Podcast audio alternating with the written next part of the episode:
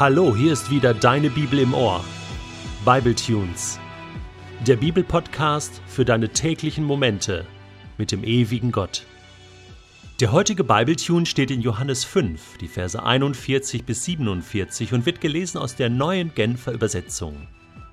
Ich bin nicht darauf aus, von Menschen Anerkennung zu bekommen, aber bei euch ist es anders. Ich kenne euch und weiß, dass ihr der Liebe zu Gott keinen Raum in eurem Leben gebt. Ich bin im Namen meines Vaters gekommen und ihr lehnt mich ab. Doch wenn jemand anders in seinem eigenen Namen kommt, werdet ihr ihn mit offenen Armen aufnehmen. Wie sollt ihr auch glauben können? Bei euch ist jeder darauf aus, von den anderen Anerkennung zu bekommen. Nur die Anerkennung bei dem einen wahren Gott sucht ihr nicht.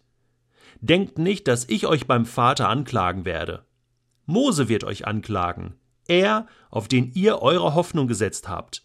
Denn wenn ihr Mose wirklich glauben würdet, würdet ihr auch mir glauben. Er hat hier über mich geschrieben. Wenn ihr aber dem nicht glaubt, was Mose geschrieben hat, wie wollt ihr dann dem glauben, was ich euch sage? Hast du das gehört? Hast du gehört, was Jesus gerade eben gesagt hat? Er nennt den Hauptgrund, warum Menschen nicht an ihn glauben, beziehungsweise auch nicht wirklich an Gott glauben. Er sagt, es ist Anerkennungssucht. Es ist ein gewisser Stolz im Herzen eines Menschen. Es ist Eigensucht, Selbstsucht, Egoismus. Sogar bei frommen Menschen, die sagen, ja, ich glaube an Gott, ich diene Gott, geht das nur bis zu einem ganz gewissen Punkt, so wie bei diesen jüdischen Männern. Sie glaubten schon an Gott, sie forschten auch in der Schrift, es war alles super. Nur wenn Gott sagt, ja, ich, ich will aber, dass ihr, dass ihr jetzt auch noch an Jesus glaubt. Und ich will auch, dass ihr dieses tut, jenes tut. Da gehen sie nicht mit.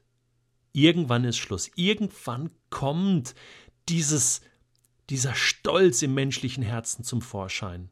Und dann zeigt sich das wahre Gesicht eines Menschen. Dass ein Mensch Gott nur benutzt hat. Dass ein Mensch nur das leben will, was er selbst will und doch nicht wirklich von ganzem Herzen Gott dienen will, sondern sich abhängig gemacht hat von Menschen, von menschlicher Meinung. Das ist der letzte große, schwerwiegende Vorwurf, den Jesus diesen führenden Männern hier macht. Jesus sagt mal an anderer Stelle, dass man einen stolzen Menschen an seiner Haltung erkennt. Sogar beim Beten kannst du das raushören, sagt Jesus. Da gibt es diesen einen Menschen, der einfach vor Gott steht und mit der Hand an seine Brust schlägt und sagt, Gott, sei mir einfach gnädig, sei mir Sünder gnädig. Und da gibt es den anderen, der sich vor Gott hinstellt und einfach prahlt mit dem, was er alles für Gott tut und wie toll er ist. Und wen interessiert das? sagt Jesus. Holt er sich hier seine eigene Anerkennung oder sucht er die Anerkennung für Gott? Stolze Menschen stehen Gott im Weg und stehen sich selbst im Weg und stehen anderen im Weg. Und das wirft Jesus diesen Menschen hier vor. Er sagt, hey, ich muss euch gar nicht anklagen. Er könnte es zwar, aber er sagt, ich klage euch nicht an. Mose klagt euch an. Ihr beruft euch auf Mose, ihr forscht in der Schrift, hatte er gesagt, und Mose bezeugt mich doch.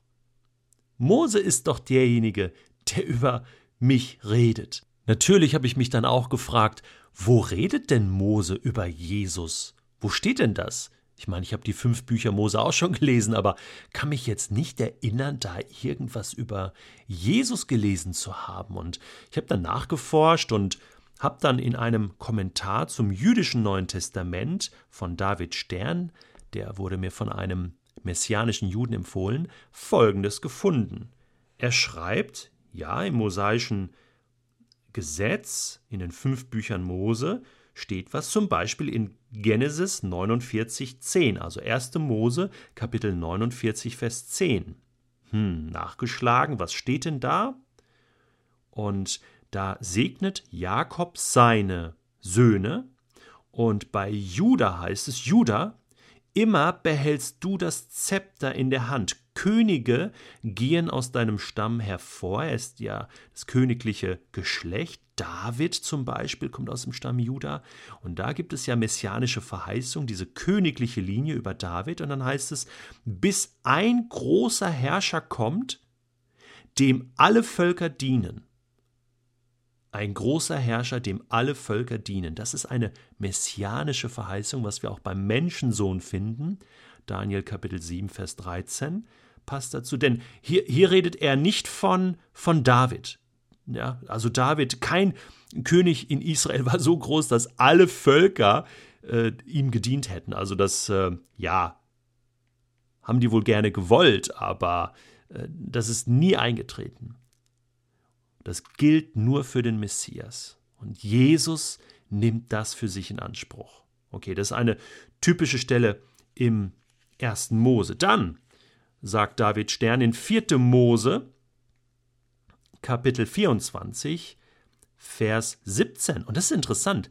Das ist eine Rede von Biliam. Ja, das ist der Typ, der da diesen sprechenden Esel getroffen hat und der eigentlich Israel verfluchen will, aber Gott lässt es nicht zu. Und dann muss er äh, Israel segnen. Ja, das ist so ein, so ein heidnischer äh, äh, Prophet quasi, den Gott benutzt. Also Gott ist gewaltig. Naja, und der sagt in Vers 17, 4. Mose 24, ich sehe jemanden in weiter Ferne, noch ist er nicht da, aber ich kann ihn schon erkennen.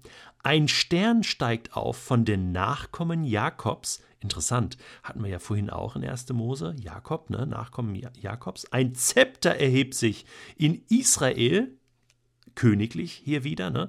Es zerschmettert Moab den Schädel und zerschlägt sein wildes Kriegsvolk. Es unterwirft seine edomitischen Feinde, nimmt ihr Land in Besitz und so weiter. Ein Herrscher steht auf unter den Nachkommen Jakobs, vertreibt den Rest der Edomiter aus ihren Städten. Nun, jetzt kann man sagen, ja, das könnte auch David gewesen sein. Ja, aber diese Verheißung auf David, das große Königtum, auch David selbst, bekommt ja von Gott die Info, dass sein Königtum weitergehen wird, ewig sein wird. Und David ist ja so der Prototyp des Messias. Also auch hier wieder eine Stelle, hier von einem heidnischen Propheten äh, vorausgesehen. Und dann eine letzte Stelle noch im fünften Buch Mose. Ich muss ja sehen, ob ich das jetzt finde hier. Fünfte Mose, Kapitel 18. Und da ist interessant, da geht es eigentlich um falsche Propheten in Israel und wie man mit denen umgeht. Ähm, aber dann gibt es eine kleine Passage, wo es heißt, ab Vers 15, er wird euch einen Propheten wie mich senden, schreibt Mose da, einen Mann aus eurem Volk, auf den sollt ihr hören. Und das wird sogar in nicht-messianischen Judentum als eine der Hauptstellen Hauptprophetien auf den Messias gedeutet. Vers 16 heißt es, ihr selbst habt euch dies am Berg Horeb vom Herrn gewünscht, als ihr dort versammelt wart, habt ihr gesagt, wenn wir weiter die Stimme des Herrn unseres Gottes hören, gehen wir zugrunde, wir können auch dieses gewaltige Feuer nicht länger ertragen, sonst sterben wir. Der Herr antwortete mir damals, die Israeliten haben recht, ich will ihn auch in Zukunft einen Propheten senden wie dich, einen Mann aus ihrem Volk. Ihm werde ich meine Worte eingeben und er wird sie den Israeliten mitteilen. Wer nicht auf das hört, was er in meinem Namen sagt, den werde ich dafür zur Rechenschaft ziehen. Ihr fragt euch vielleicht, woher wissen wir, ob jemand im Auftrag des Herrn spricht? Nun, wenn ein Prophet im Namen des Herrn etwas ankündigt und es trifft nicht ein, dann waren seine Worte nicht vom Herrn. So schließt Kapitel 18, 5. Mose. Und was sagen wir nun dazu? Ist das eingetroffen, was der Prophet und Gottessohn Jesus angekündigt hat? Ist das Reich Gottes gekommen? Ja. Ist er gestorben? Ja. Ist er auferstanden? Ja. Hat sich seine Botschaft verbreitet? Ja. Ist die Kirche entstanden? Ja. Haben Menschen Befreiung und Rettung erlebt? Ja. Mose hat es vorausgesagt. Und wenn wir Mose nicht glauben, wie wollen wir Jesus glauben? Und in Lukas 16 sagt Jesus einmal zu seinen Hörern, wenn ihr Mose nicht glaubt, da könnte jemand von den Toten auferstehen und den Himmel bezeugen. Ihr würdet dem auch nicht glauben.